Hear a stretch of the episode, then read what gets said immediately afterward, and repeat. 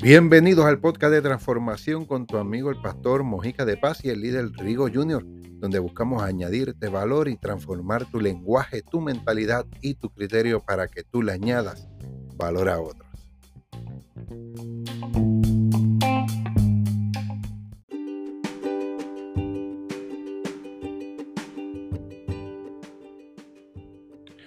Para que un líder llegue a las personas más altos, tiene que desarrollarla.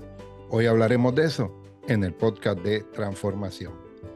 Saludos familia y amigos y bienvenido al podcast de transformación con tu amigo el pastor Mojica de Paz y el líder Rigo Jr. Por aquí todos los miércoles a través de Spotify, Amazon Music, Google Podcast y en YouTube por el canal del pastor Mojica de Paz. Así que bienvenido a un programa más. Está ya en nuestra temporada número 3, contentos de que hemos entrado a esta temporada número 3 con grandes expectativas, con gran desarrollo y hoy en esta serie que va a ser de dos para transformar tu perspectiva y tu desarrollo y crecimiento. Pero esto no se puede dar eh, por hecho si no está nuestro amigo, el líder Rigo Junior. Saludos, Rigo. Saludos y bendiciones. Y sin antes decir mi firma, Zumba Así que saludo a todos y bendiciones a todos siempre eh, por sintonizarnos y por semana tras semana estar con nosotros. Y es un privilegio otra semana estar aquí eh, hablándonos, ¿verdad?, de, lo que es transformando el podcast de transformación.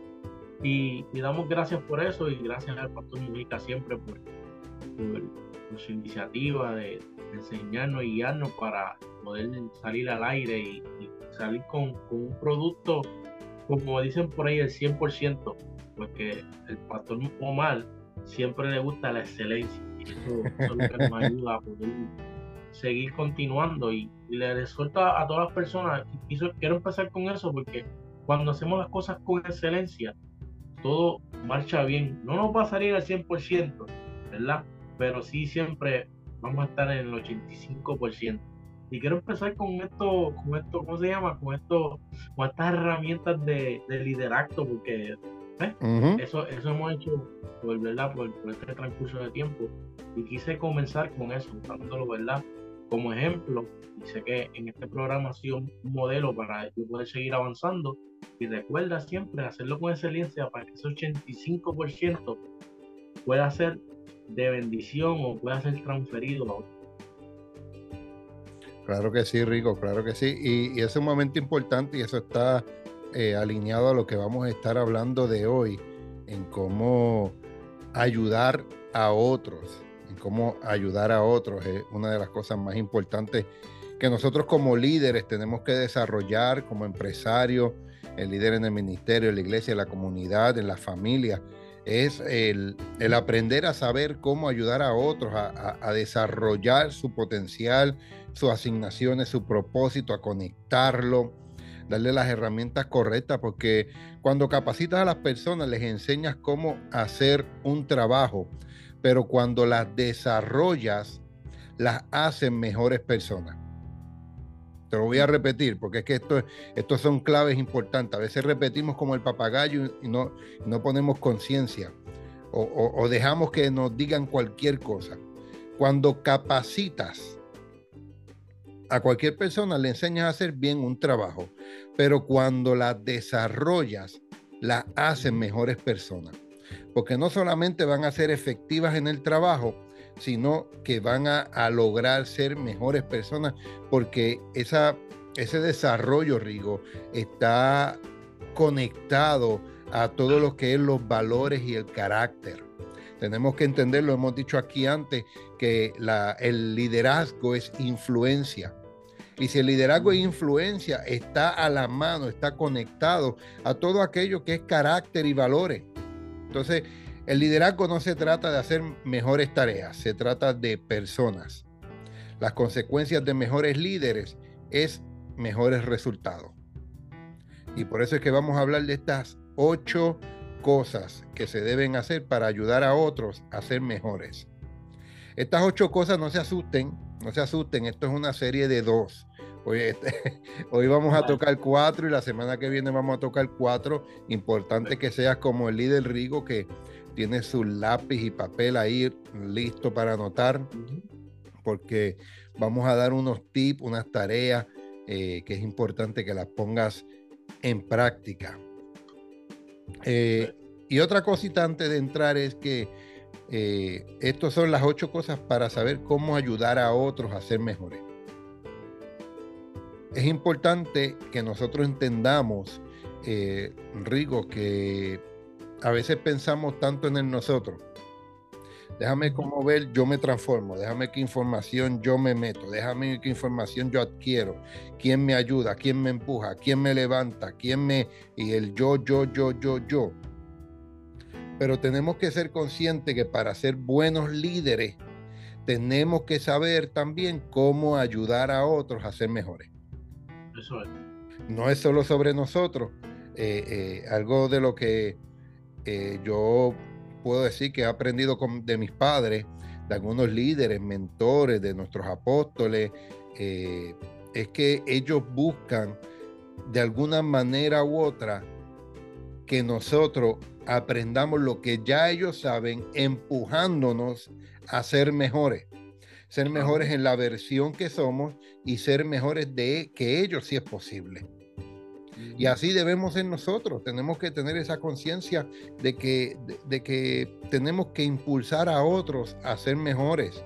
Así que hoy vamos a tocar cuatro claves, cuatro, eh, estos cuatro consejos, cuatro cositas que se deben hacer.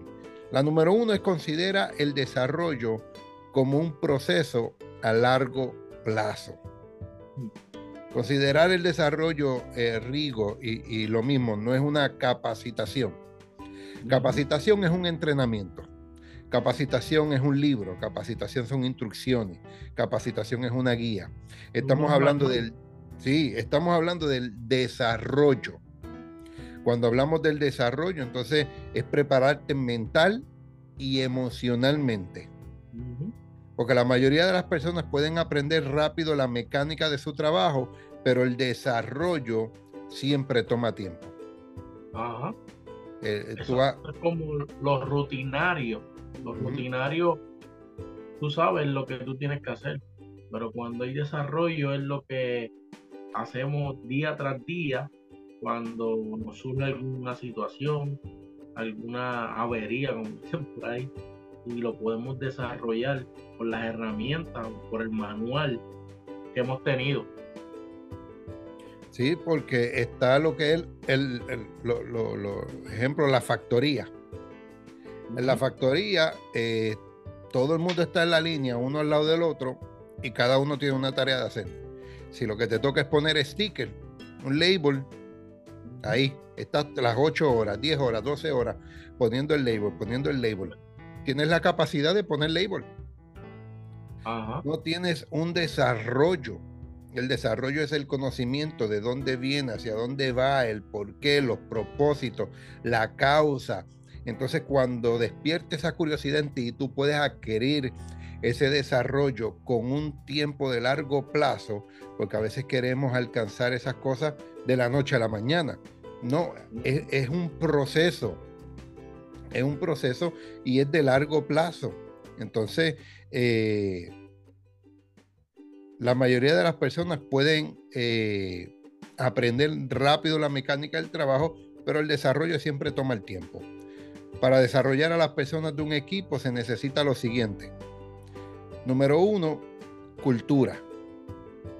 Número uno, cultura. Esa cultura definida con un líder cuida de ella con celo y ánimo. Cada trabajo, Rigo, debe tener una cultura. Cada ministerio debe tener una cultura. Cada familia tiene que tener una cultura. Yo me acuerdo en un momento, Rigo, cuando eh, en mi primer matrimonio yo estaba teniendo problemas. Eh, eh, obviamente, en mi primer matrimonio nos divorciamos. estábamos teniendo problemas y nos sentamos con el pastor y él, y él nos dijo, mira, tú eres puertorriqueño, ella tiene otra cultura. Los dos vienen de la soltería también a un matrimonio. O sea, teníamos la mentalidad de soltero entrando a un matrimonio. Yo tenía la cultura puertorriqueña, ella de otro país.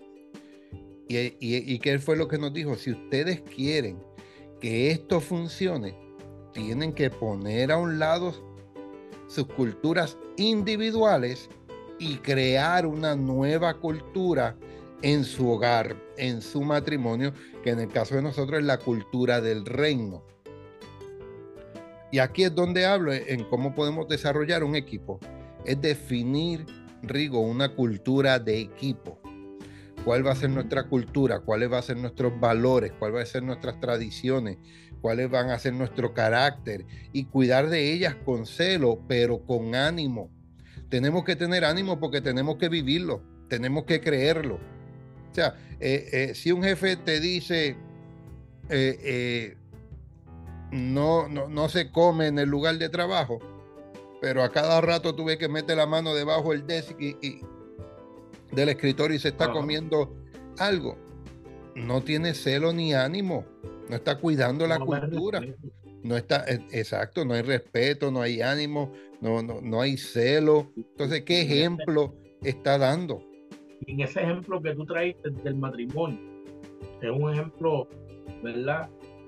Duro porque eh, eh, esa cultura que, tenían ambos tuvieron que echarlo a un lado, dejar toda esa cultura y comenzar una nueva para hacerla en acuerdo, que es lo que tú y yo hacemos aquí.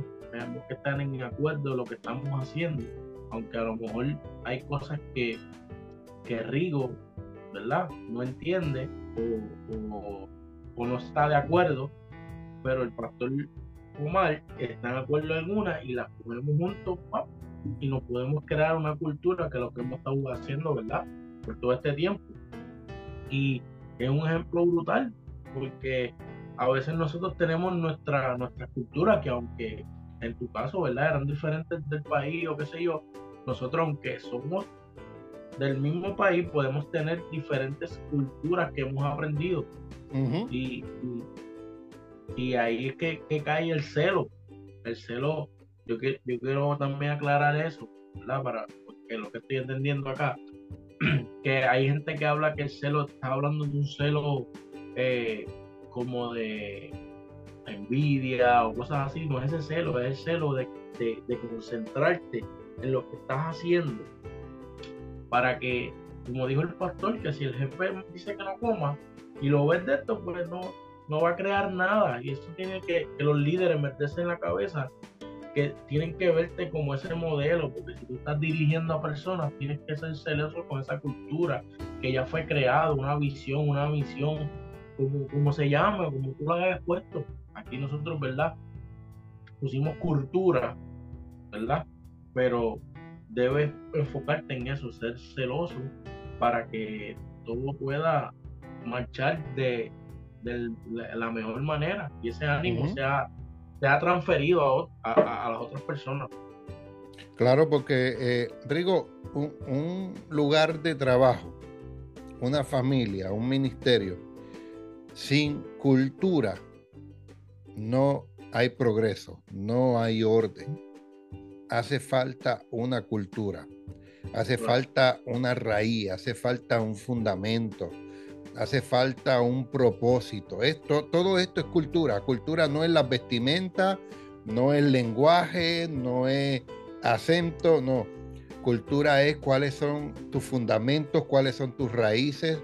Cultura es aquello que, te mueve, por el cual te levantas. Cultura es eh, ese propósito, ese enfoque. Eso es cultura. Y tenemos que cuidarla y tenemos que tener ánimo. Pero entonces, un líder que modela la cultura y el desarrollo personal. Tú y yo tenemos que ser modelos de ese desarrollo personal, de ese crecimiento eh, eh, constante de cada, de cada miembro de nuestro equipo o de nuestra familia. Nosotros tenemos que vivirlo. Ah, es que hay personas que dicen, no, es que no importa lo que yo diga, lo que yo haga, eh, ellos lo siguen, se siguen comportando mal. ellos lo siguen haciendo mal. Ajá. Pues sigue haciéndolo bien entonces. Sigue siendo de ejemplo. Sigue siendo de, de, de modelo del desarrollo personal de cada uno. Tarde que temprano va a haber una influencia, tarde que temprano va a haber ese mensaje, tarde que temprano se les va, se les va a despertar algo en, en la mente, en el cerebro, que, que, que va a traer conciencia en el que ese modelo que tú vives y desarrollo personal que tú estás inyectando, vale la pena, no te rindas con ello. Entonces, el número tres, número uno es la cultura, número tres el modelo, número tres es buena y clara instrucción de liderazgo. Tienen que ser buenas y claras cada instrucción. Rigo, tú que tú, eh, yo, tiendo a ah. trabajar solo. Yo tiendo a, mi, trabajo es más solo, no, no tanto en equipo. Eso es un detalle tan brutal que acaba, porque es que cuando, cuando tú das una instrucción, y, qué bueno que, me, me acabo de recordar de tantas cosas que me pasan día a día. Cuando tú das una instrucción mal y no la, no la das clara y no la sabes explicar, en segundo se pierde todo el trabajo. Oye, te voy a poner el ejemplo. Ayer a mí me sucedió después que yo había salido de mi, de mi área de trabajo por dar una instrucción incorrecta. Tuve que virar. Suerte que eso me lo facturan, pero tú te imaginas que yo por mi responsabilidad, mi, mi, líder me diga, no, tú no vas a cobrar eso porque que fallaste fuiste tú. ¿Tú te imaginas? que yo hubiese tenido pérdida en, mi gasolina, en tiempo, pero porque tenemos que, como dice ahí, ser claros cuando recibimos instrucciones para poder enviar la instrucción correcta a la otra persona y saber que la otra persona entendió. Y eso es lo que a veces el líder no entiende. A veces el líder te, te, suelta el, el, el, palabreo, o tu jefe, o, o sea, y puede ser tu pastor o, tu mentor, lo que sea, el trainer, lo que sea, te lo dice de una manera y, tú no estuviste claro. Y, la información llegó mal y tú la cogiste como te la dieron. Por eso es importante reconocer que el líder está ahí, pero el líder se puede equivocar. Tú tienes que tener tu, tu, tu razonamiento en que esa instrucción esté bien entregada para que estén claros para poder que, que, que, lo que vayamos a hacer sea manifestado. Yo no sé si me está haciendo entender. No, no, total, totalmente. Totalmente. Hay, hay, uno, hay unos ejercicios, eh, tal vez las personas lo han visto a través de videos o, en las redes sociales, ponen a 10 personas, una al lado de la otra, dándose la espalda y una le pasa el mensaje a la otra y un, la otra le pasa el mensaje a la otra. Y cuando el primer mensajero que recibió el mensaje, valga la redundancia, cuando ese mensaje llega a la persona número 10 de la fila, llega totalmente diferente. Y todo el mundo creyó que escuchó bien y que lo dijo bien.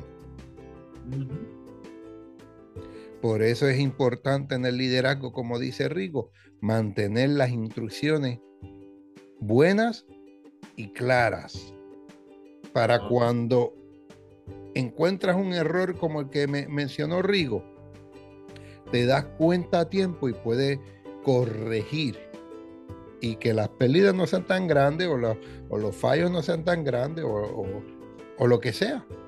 Por eso es importante tú como líder que nos estás escuchando en la familia, en la comunidad, en la iglesia, en tu empresa, toda instrucción tiene que estar buena y clara.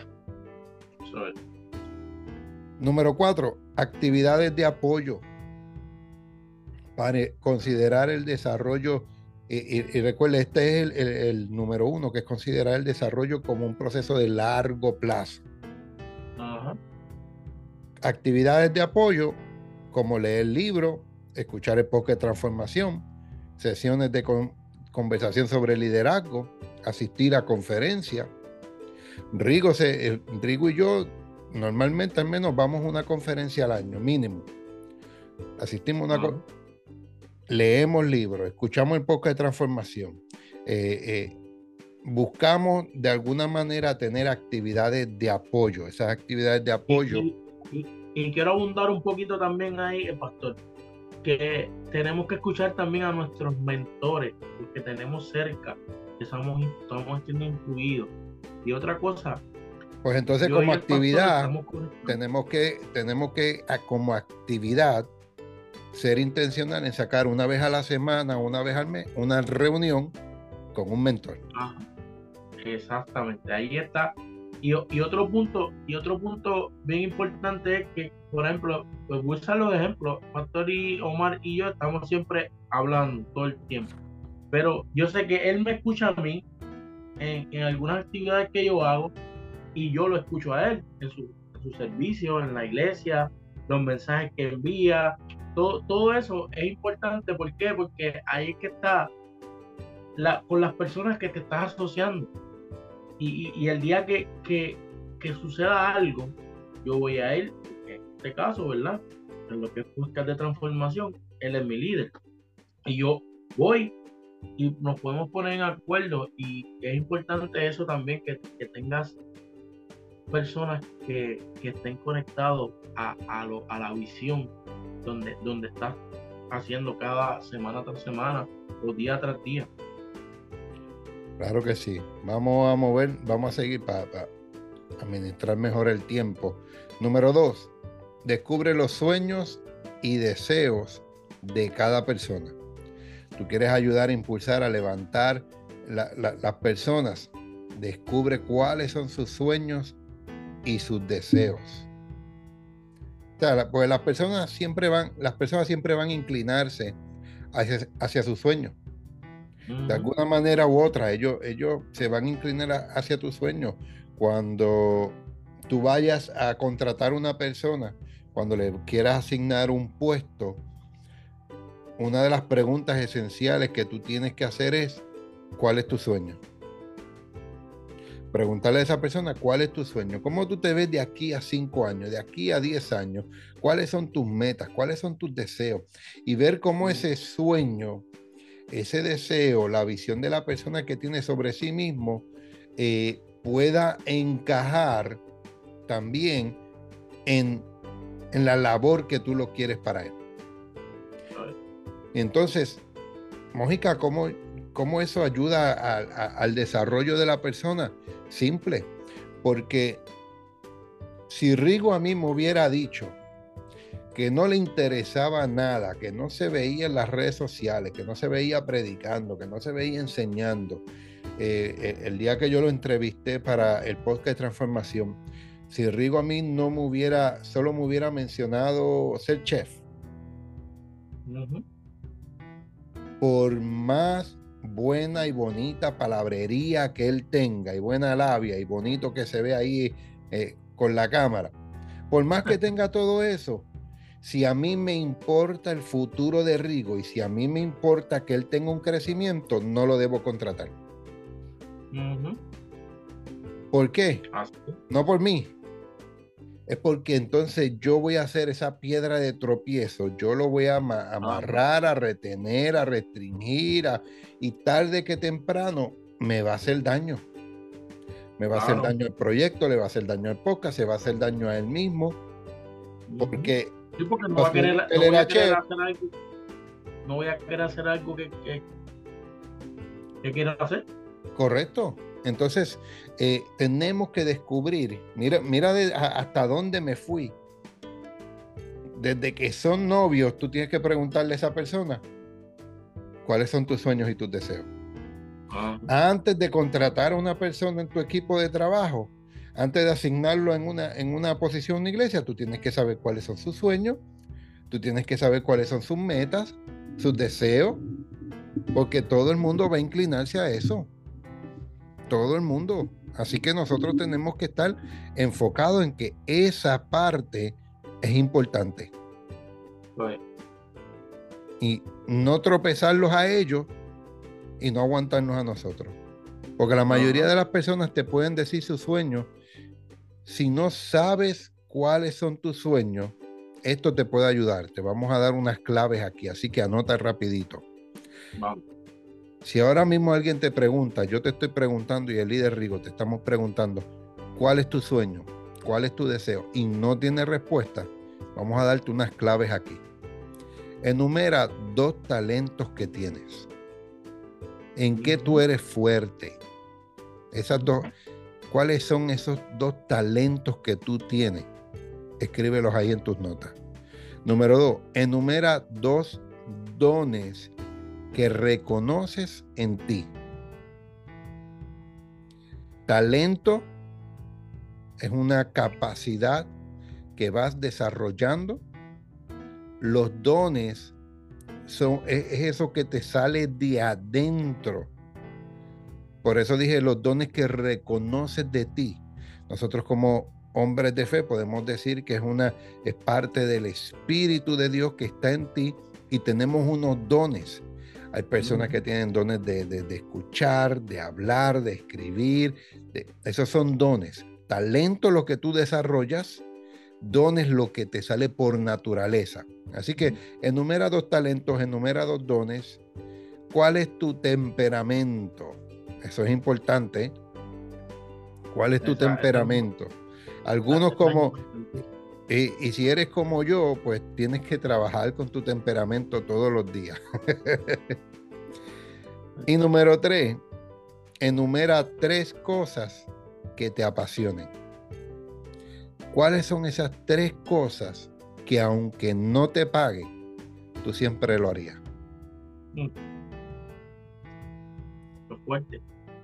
Y va, entonces, no, entonces Rigo, vamos a ver entre el talento, los dones, nuestra energía y temperamento y las cosas que nos apasionan, cuando las escribimos, podemos vernos, nos vamos a poder ver eh, eh, en una tarima, en un altar, en un negocio, en, en ventas, en viajando. ¿No? Ahí entonces vas a poder ver tus sueños y tus deseos y vas a tener una mejor idea. Mira con detenimiento, eh, detenimiento lo que está escrito y estarás acercándote a descubrir tu sueño. Número tres, guía a cada quien de manera diferente.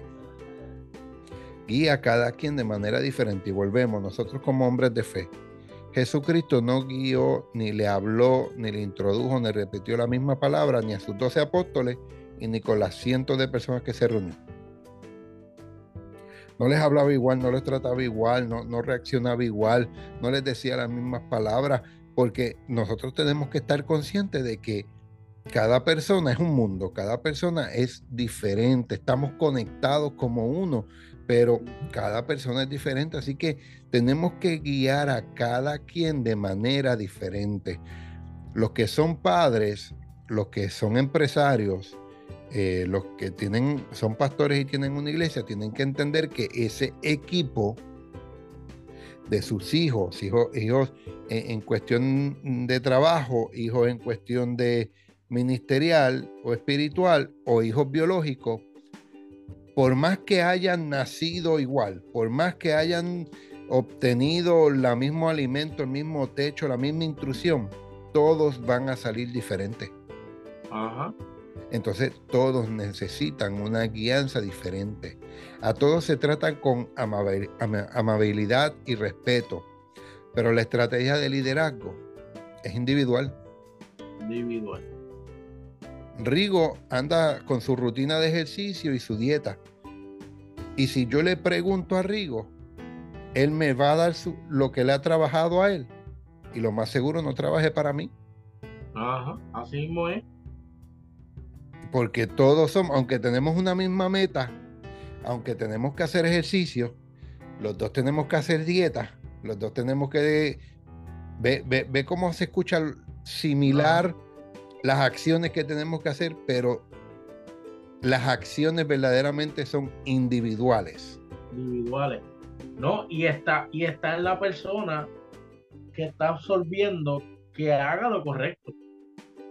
Porque va a ser diferente, pero si la persona no está dispuesta a hacer lo que le estamos entregando hoy, como, como hacemos semana tras semana, también ahí hay, hay, un, un fallo, ¿entiendes? Un fallo. Que debemos absorber eso y aunque van a ser diferentes, pero debes tomar una acción de hacer lo que te están entregando y tomarlo en práctica. Y aunque los resultados van a ser diferentes, a lo mejor lo que me costó a mí seis meses, a lo mejor a ti te va a costar tres. ¿Me entiendes? Claro. Es solamente hacerlo para que puedas tener resultados. Sí, pues cuando te conectas con los colaboradores de manera individual, consigues de ellos lo mejor y le das de ti lo mejor. ¿Por qué? Porque ya sabes como individuo qué es lo que esa persona requiere, necesita o le gusta. So, de ti le vas a dar lo mejor de esa parte. Y al igual a los versos, una vez lo consigues, está esa colaboración, ellos te van a dar lo mejor de ellos y los vas a usar en el lugar donde van a poderse desarrollar más.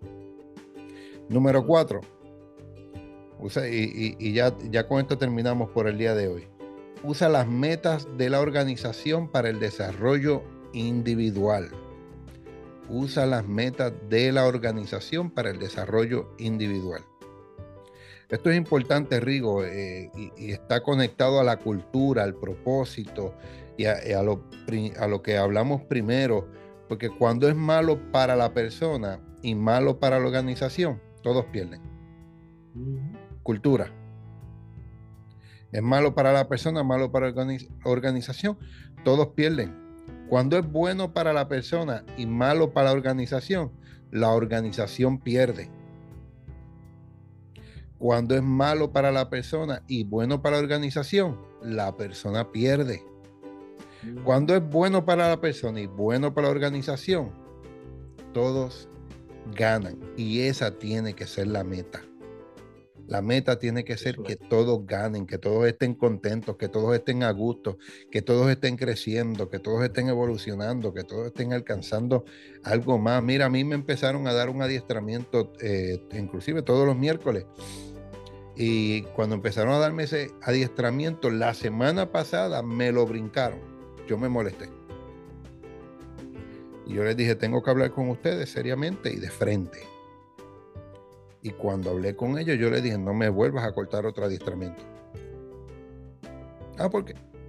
Entonces, mi día de adiestramiento me lo cortaron para yo adelantar el trabajo. Yo estoy perdiendo dinero y tú vas a perder más adelante porque entonces yo, me atrasa mi, mi, capacidad. Estamos todos perdiendo. Parecía que eh, ellos estaban ganando. Tenemos que estar claras en las metas, en nuestra cultura, en nuestros valores, enfocados en lo que verdaderamente queremos, porque para conseguir que todos ganen, hay que unir estas tres cosas. Ojo acá, hay que unir estas tres cosas para que todos ganen en tu familia, para que todos ganen en tu ministerio, para que todos ganen en la empresa. Tenemos que unir estas tres cosas. Número uno, una meta. Si mi empresa crece, todos crecen, todos reciben aumento. Todos ganamos. Una meta. Tenemos, eh, y eso es un ejemplo. Tener una meta. Eh, alguna tarea o una función adentro de la organización, una meta donde todos se muevan como uno. Número dos, una fortaleza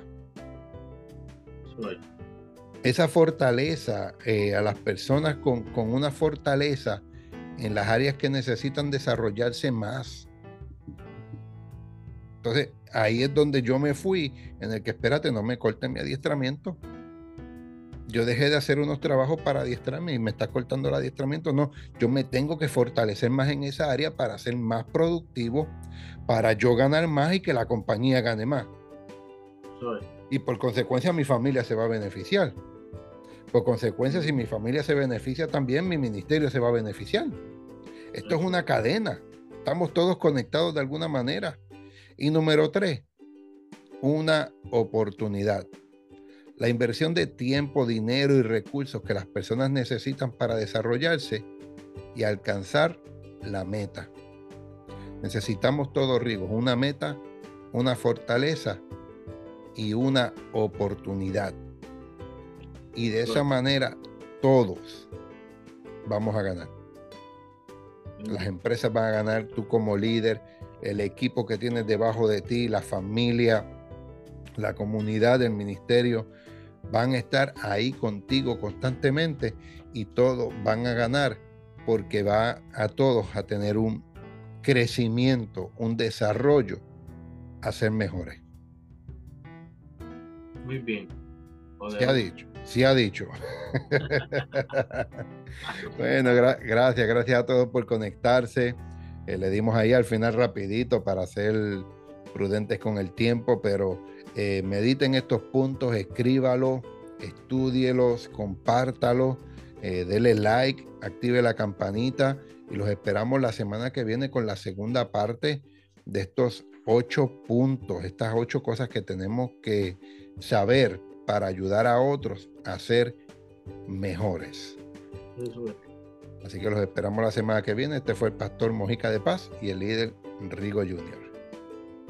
Visiones.